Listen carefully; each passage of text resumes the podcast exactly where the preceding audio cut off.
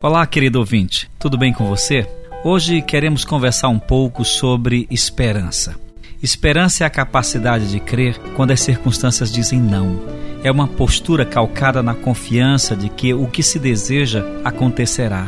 A esperança não é uma utopia para pessoas ingênuas. Na verdade, ela é o fator fundamental de nossa sobrevivência na Terra. Viktor Frankl, psiquiatra austríaco, fundador da logoterapia, que sofreu nos campos de concentração nazista durante a Segunda Guerra Mundial, registrou em seu livro Em Busca de Sentido que os judeus exilados naqueles campos, que alimentavam alguma esperança de liberdade, enfrentavam com muito mais tenacidade os sofrimentos, enquanto os que iam perdendo a esperança morriam mais rapidamente. Essa constatação de Frank só evidencia a importância da esperança na vida de uma pessoa.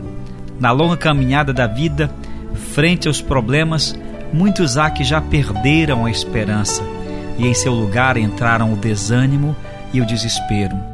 Deixaram de crer que ainda haja algum fio de esperança. Mães que não veem mais esperança para o filho que está enclausurado pelas drogas, cônjuges que não veem mais saída para o casamento arruinado pela traição e pelo desafeto, enfermos que não conseguem enxergar nada além de sua própria morte injustiçados pela vida e pelos outros que já se entregaram ao desespero. Há algum tipo de solução para casos assim? A resposta não poderia ser outra senão aquela composta por uma única palavra: Deus. Feliz é a pessoa que confia no Senhor e cuja esperança é o Senhor. Jeremias 17, 7. Ah, meu querido ouvinte, quem anda com Deus não pode falar de casos sem esperança, pois o cristão é aquele que tem uma esperança viva e imorredoura. E ainda que seja alcançado pelas duras provações da vida, ele pode olhar para o céu cheio de alegria, pois tem a certeza de que, aconteça o que acontecer, sua vida está nas mãos de Deus. Porém, a esperança cristã não é, como alguns acreditam, um pensamento positivo ou uma expectativa vaga por algo que pode ou não acontecer. Não, a esperança cristã tem um nome: Jesus Cristo. Sua morte voluntária e redentora na cruz é a mais cabal das evidências de que Deus existe e se importa conosco.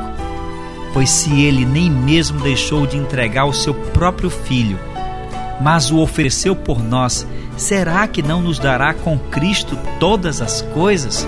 Romanos 8:32. Quero encorajá-lo a depositar sua fé em Deus, a despeito de qualquer que seja a situação que você esteja enfrentando hoje. Confie em Deus e não esqueça que a esperança do cristão é a fé que consegue ver o sol, ainda que através da mais forte tempestade. Tenha um ótimo dia e que Deus te abençoe em nome de Jesus.